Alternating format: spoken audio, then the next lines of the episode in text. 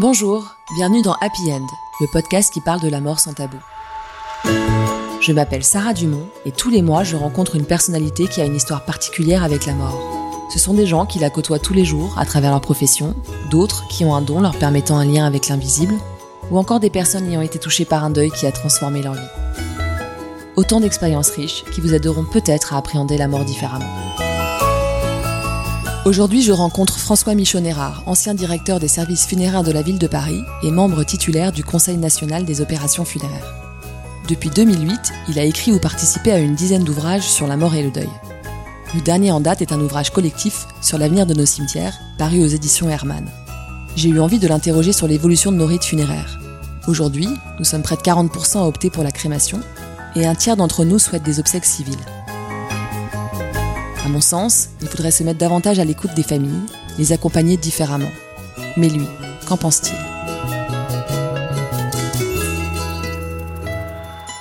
L'évolution de la crémation, euh, les obsèques civiles, c'est pas seulement une des modalités techniques, mais je pense que c'est un véritable bouleversement anthropologique. L'évolution de la, de la, crémation, par exemple, c'est changer un processus qui était un processus lent, qui était un processus qui était appuyé sur un lieu, le cimetière, par un processus extrêmement rapide, la crémation. En une heure et demie, euh, vous passez euh, d'un corps à un petit pot de 3 litres. C'est quelque chose qui est pas neutre. Deuxième bouleversement lié à la crémation, le fait que pour 60% des personnes qui la souhaitent, ils souhaitent une dispersion des cendres. Et qui dit dispersion dit absence de lieu. Et ça, c'est un changement qui est euh, très important, dont on n'a pas pris encore complètement la mesure, parce qu'on n'a pas la culture de la crémation dans notre pays, contrairement à, des pays du Nord, dans lesquels la crémation est beaucoup plus installée depuis beaucoup plus longtemps. Par ailleurs, la cérémonie euh, civile, eh bien, c'est aussi un changement euh, très important, parce que la mort a toujours été réglée par la magie et la religion. Puis là, d'un seul coup, on a 90% des Français qui sont plus pratiquants, donc pour qui les rites religieux n'ont plus beaucoup de sens. Pour autant, euh, ils ont toujours besoin de rites funéraires, ils ont besoin de spiritualité.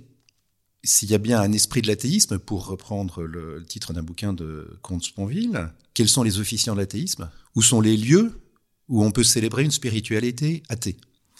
Euh, Ça, c'est une vraie problématique, on l'a pas encore résolue. Les Belges, les Belges, qui sont toujours des gens euh, extrêmement intelligents, ont considéré ce problème-là. Ils ont beaucoup moins de difficultés par rapport à la question de la laïcité. Eux, ils ont considéré que, à partir du moment où ils payaient les études des pasteurs, des prêtres, des rabbins, à partir du moment où ils finançaient des lieux ou l'entretien en tout cas de, lieux de, de, culte, eh bien, il y avait lieu de pouvoir former des célébrants laïcs et de pouvoir donner des lieux pour célébrer les cérémonies laïques. Comment les professionnels peuvent-ils accompagner ces nouvelles demandes? Je ne sais pas si c'est uniquement aux professionnels de s'en occuper. Si on veut parler de spiritualité, si on veut organiser des cérémonies de passage, eh ben, ça suppose un minimum d'intervention du collectif, de la collectivité. Si vous vous mariez, hein, vous allez à la mairie, qui est au cœur de la cité. Vous avez droit à une salle de mariage. Vous avez quelqu'un avec une écharpe tricolore qui va parler au nom de la société pour mener ces rites de passage. Au moment d'un décès, c'est sans doute encore plus difficile, c'est sans doute encore plus nécessaire de solenniser la cérémonie. Et je suis pas persuadé que le conseiller funéraire euh, qui a vendu les obsèques, euh, euh, qui a vendu un cercueil, qui a vendu des fleurs, soit le plus à même de célébrer un moment de spiritualité. Donc je pense qu'il faut que la collectivité intervienne en tant que telle. Que ça passe par des opérateurs privés à un moment ou à un autre, c'est pas un problème à partir du moment où ces opérateurs privés ne sont pas là en tant que tels, ils sont pas là pour vendre quelque chose, mais ils sont là pour représenter la collectivité, la société avec un grand S. Par exemple, euh, dans des crématoriums qui sont euh, gérés en délégation, si euh, il y a des vrais maîtres de cérémonie qui ne font que ça, qui sont formés pour ça et qui interviennent en parlant non pas au nom de leur petite société, mais de la société, à ce moment-là, je pense qu'ils sont parfaitement capables de tenir ce rôle. Mais ça pourrait être aussi des indépendants, comme on en voit quelques-uns apparaître aujourd'hui, qui Bien proposent sûr. leurs services. Bien sûr, ça peut être des, euh, ça peut être des indépendants. Le tout, c'est qu'ils ne soient pas dans une relation marchande avec les, les familles et qui ne représentent pas qu'eux-mêmes, mais qui représentent la société, qui puissent donner du sens avec de la légitimité. Pour en avoir interviewé quelques-uns, ça demande beaucoup d'implication, du temps, d'écoute, oui. euh, du temps éventuellement d'écriture d'un texte euh, d'hommage, oui. en tout cas d'aider la famille à l'écrire. Alors vous dites, euh, il faudrait pas qu'il y ait une relation marchande, mais alors ça veut dire du service bénévole? Non, je ne dis pas qu'il ne peut pas y avoir euh, une juste rémunération de cette prestation. Quand il y a une cérémonie dans une église, euh, il y a une offrande qui est pas une offrande, c'est en réalité quasi obligatoire. Euh, ça a un coût. Euh, si vous voulez euh, avoir l'église de la Madeleine, ça vous en coûtera 1000 euros. Hein, si vous voulez avoir une église dans Paris, euh, c'est au minimum 300 euros. En province, c'est de l'ordre de 200 euros. Donc, euh, dans tous les cas, il peut y avoir échange d'argent, mais il ne faut pas que ce soit dans le cadre de l'ensemble de la marchandisation des prestations d'obsèques. C'est ce que je pense. Parce qu'il faut qu'il y ait une distinction très nette entre ceux qui vont vendre des prestations matérielles, et puis celui ou celle qui va se positionner en tant que médiateur d'une spiritualité. La dernière étude du Crédoc indiquait que les jeunes préféraient l'inhumation. Euh, moi, ce chiffre m'a un peu étonné. Oui. Alors, j'ai beaucoup analysé le phénomène parce qu'on l'avait anticipé. On avait fait notamment une étude sur le, le sujet, et je pense qu'il faut pas se tromper. Pourquoi est-ce que les jeunes préfèrent l'inhumation? C'est parce que ils ont absolument pas réfléchi au sujet. Si on interroge les plus de 60 ans, là, ils se retrouvent à 60% à préférer la crémation pour eux-mêmes. Mais, s'agissant des jeunes, il y a deux phénomènes. Un, ils n'ont jamais réfléchi au sujet, contrairement aux personnes de plus de 60 ans. Surtout pas pour eux-mêmes. Deuxièmement, il y a un autre phénomène qui existe, c'est une sorte de repliement identitaire auquel on assiste dans la société française actuellement. Les jeunes catholiques, ben, ils se sentent de plus en plus euh, catholiques et ils sont éventuellement assez radicaux. Les jeunes musulmans aussi. Hein. Il n'y a, a, jamais eu autant de pratiques du culte musulman qu'il y en avait auparavant. Les jeunes juifs, pareil. Hein. Donc on a une sorte de crispation identitaire dans la société française et il y a une corrélation très forte entre le souhait d'une inhumation et la position religieuse. L'étude montrait qu'ils voulaient aussi une cérémonie, comme si, pour eux, dans leur, dans leur esprit, on ne pouvait pas avoir une cérémonie en choisissant la crémation. Oui, mais ça correspond parfaitement à cette ignorance qu'ils ont de ce que sont les obsèques. On ne parle pas des obsèques dans la société, c'est un sujet qui est largement tabou. Et donc, comme on n'en parle pas, ben, si on leur pose une question ex abrupto, ils vont répondre euh, ce qu'ils ressentent sur le moment, et c'est pas forcément la vérité. Alors, trois quarts des Français déclarent vouloir rendre un hommage personnalisé à leurs défunts. Comment donner du sens à ce moment, euh, malgré le besoin de rites communs à tous? Qu'est-ce qui va aider les gens dans leur processus de deuil lors des cérémonies d'obsèques? D'abord, ça va être le dernier moment collectif, solidaire, avant un cheminement très solitaire dans le deuil. Et ce moment, c'est un moment clé. Si les gens sont contraints par un cérémonial qui est prégnant, s'ils sont obligés de rentrer dans un moule qui leur est imposé, un moule qu'ont subi plein de gens avant eux, des milliers et des milliers de gens avant eux, et qui s'en sont sortis, eh bien, c'est la première chose qui leur fera prendre conscience que eux aussi pourront s'en sortir. Le fait de passer par les mêmes chemins par lesquels d'autres sont passés, qui s'en sont sortis, est quelque chose pour moi de fondamental.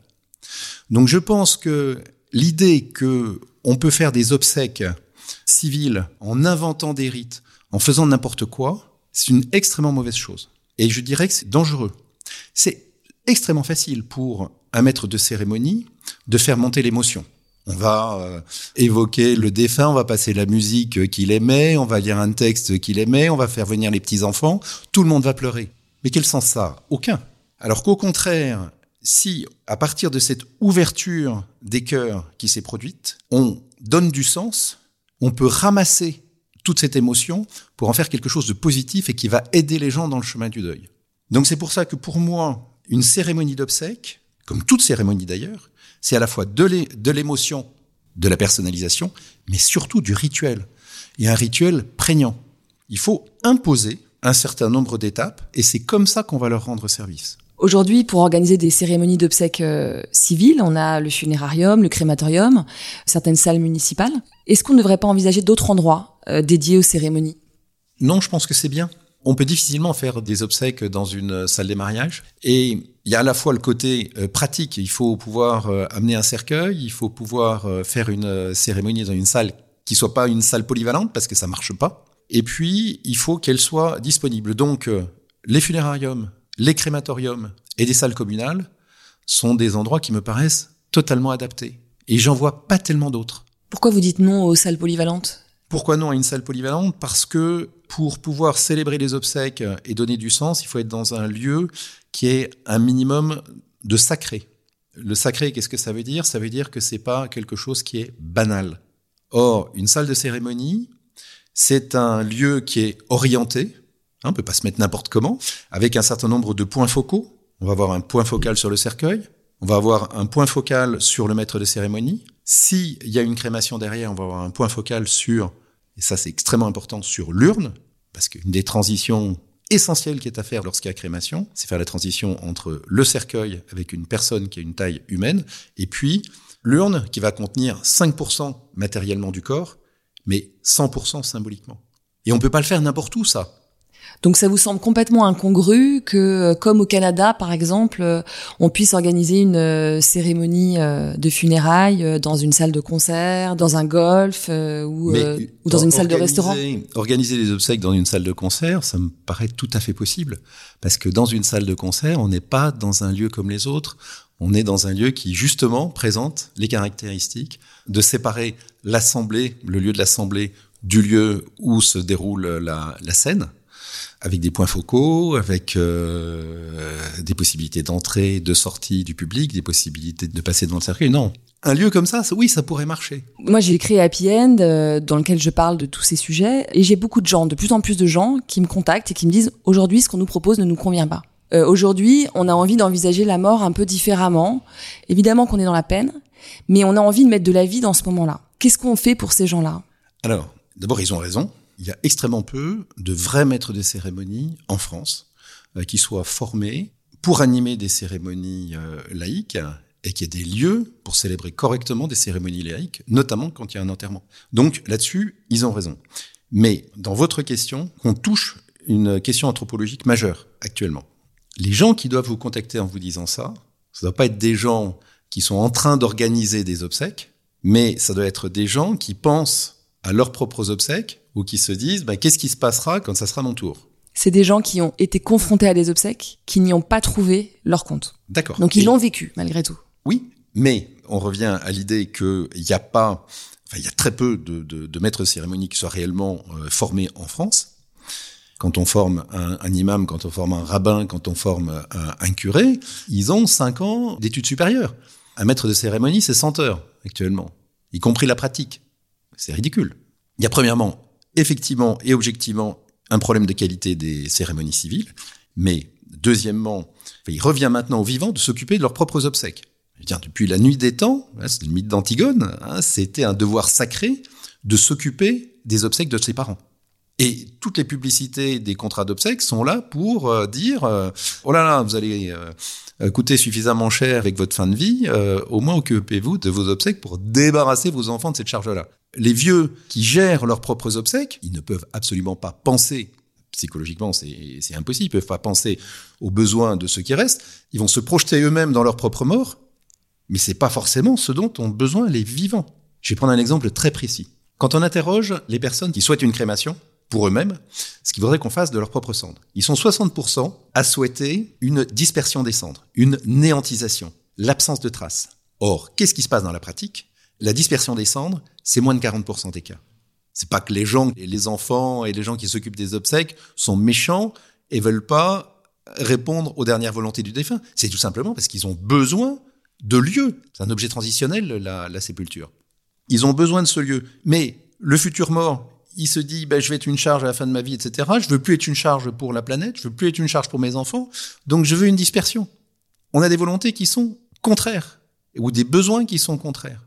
Et donc je reviens à ce que je disais tout à l'heure, les obsèques, elles sont faites pour les vivants, elles doivent répondre aux besoins des vivants et pas à la projection du futur mort dans sa propre mort, pas à la mise en scène par le futur mort de sa propre mort.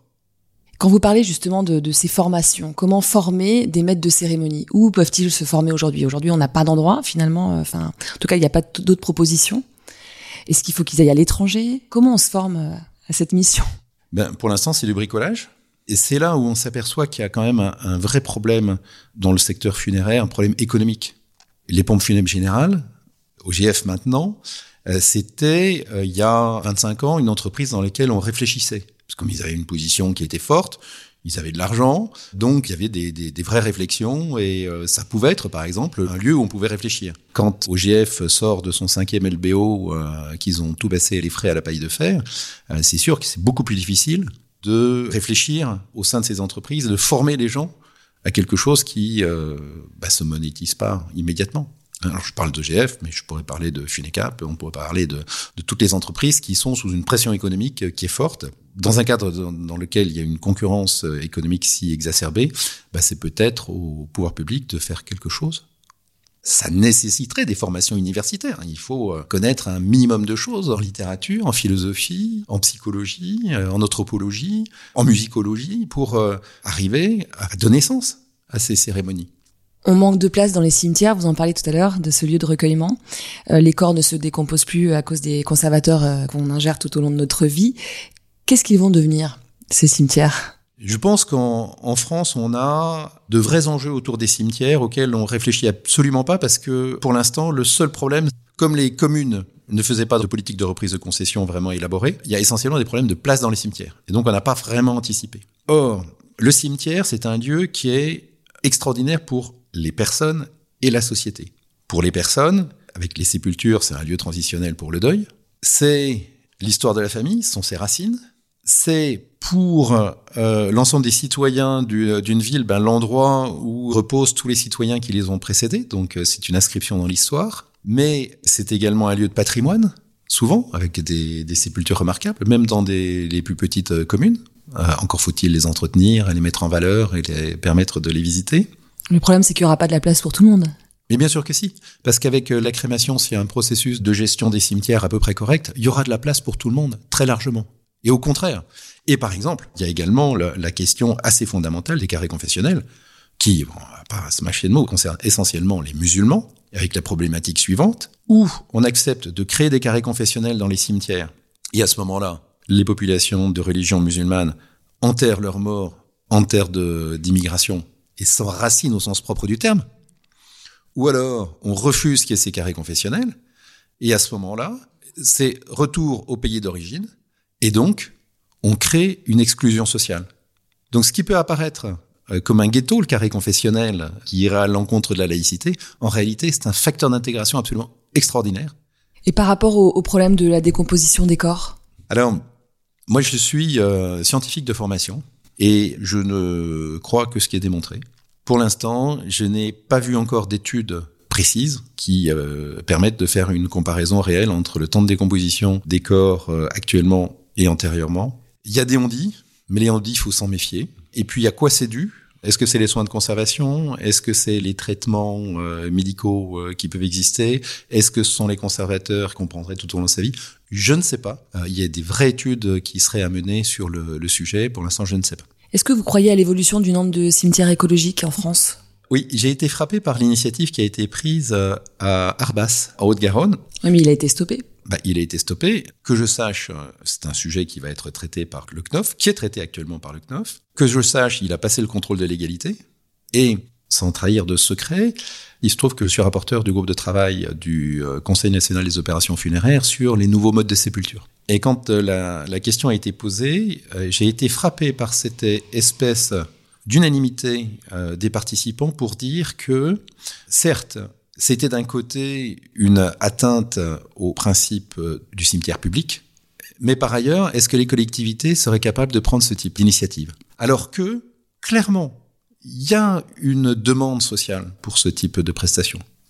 Pour ma part, moi qui ai défendu le service public hein, toute, euh, toute ma vie, mais là, je me dis, si euh, les communes ne sont pas capables de s'ouvrir sur ce type de proposition, à ce moment-là, bah, il faut sans doute laisser faire l'initiative privée. Mais il faudra une évolution de la loi alors Bien sûr, oui, mais les, les, les lois évoluent. Hein, c'est, mais de la même façon que on a que deux modes de sépulture en France qui sont autorisés, euh, l'inhumation et la crémation. Et je suis persuadé qu'il y a d'autres possibilités qui existent, l'aquamation par exemple, euh, l'humusation qui est sans doute à étudier, qui ont des vertus cardinales qui sont d'être beaucoup plus écologiques et donc euh, qui sont sans doute à étudier à un moment où bah, les valeurs de l'écologie sont de plus en plus importantes. Mais si je me trompe pas, la forêt cinéraire d'Arbas, c'était un projet qui avait été mené avec la commune. Bien sûr, c'est une concession. Hein, mais c'est naturellement une entreprise privée qui a proposé à la commune euh, d'affecter une forêt à cet usage. Et donc, euh, pour vous, les choses vont se débloquer assez rapidement pour euh, la forêt cinéraire d'Arbas? C'est un cas particulier, mais en tout cas, ça a soulevé un vrai problème. Et étant donné les réactions que j'ai entendues un peu partout, je pense que c'est une question qui devra être traitée de façon intelligente. On peut pas, juste au nom du principe du caractère public du cimetière, écarter des initiatives que ne sont pas capables de prendre les communes. Songez quand même que sur les territoires de Paris, la municipalité a décidé qu'il n'y avait pas d'espace naturel dans lequel on pouvait disperser les cendres. Alors quand même, euh, sur un, territoire aussi vaste que celui de Paris, y compris les deux grands bois, Vincennes et Boulogne, quand même extraordinaire qu'on n'ait pas euh, dégagé un endroit euh, qui permette aux Parisiens, 2,3 millions de Parisiens, d'avoir un lieu où, faire une dispersion en pleine nature. On entend aussi beaucoup de choses euh, sur l'humusation, plus écologique. Euh, non, c'est pas vrai. De toute façon, aujourd'hui, les, en tout cas, ce qui se passe en Belgique, l'humusation naturelle euh, ne fonctionne pas. Vous, quelles informations vous avez sur les études menées actuellement? Alors, ce que je pense, c'est qu'il faut mener ces études. Ça doit être évalué, ça doit être expérimenté pour voir ce que ça va donner et, comment ça fonctionne. Mais c'est ce qui s'est passé au, avec l'aquamation. La commation, il y a eu des expérimentations, euh, il y a quelques États qui ont autorisé, et puis euh, maintenant la majorité des États américains euh, et des États canadiens ont autorisé ce, procédé. Et c'est pareil sur le cercueil en carton. Il y a beaucoup de gens qui disent vouloir le cercueil en carton, enfin de leur vivant en tout cas.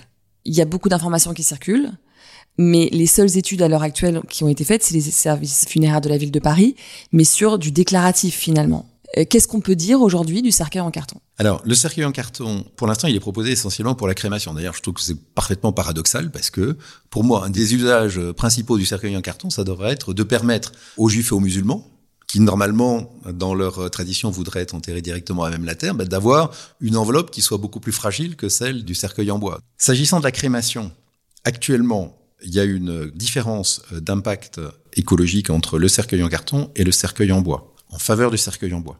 Tout simplement parce que quand on brûle un cercueil en carton, il y a une valeur calorifique qui est beaucoup moins importante que celle du bois.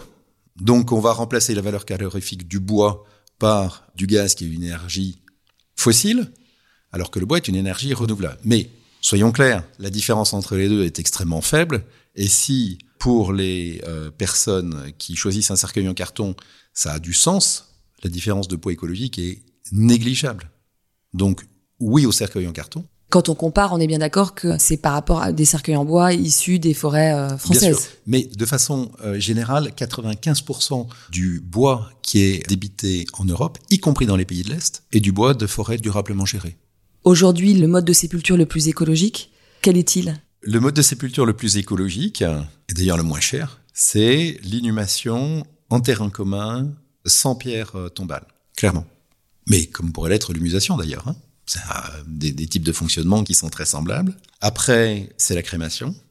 Ce qui est le moins écologique, c'est le caveau avec la pierre tombale par-dessus, dont certaines sont issues d'un processus qui est hallucinant sur le plan écologique, avec des blocs de granit qui sont extraits dans le Tarn en France, qui sont expédiés en Chine, qui sont débités en, en pierre tombale, ramenés, palettisés euh, en France et euh, réinstallés là. C'est une absurdité sur le plan euh, du bilan écologique. Donc ça c'est le pire.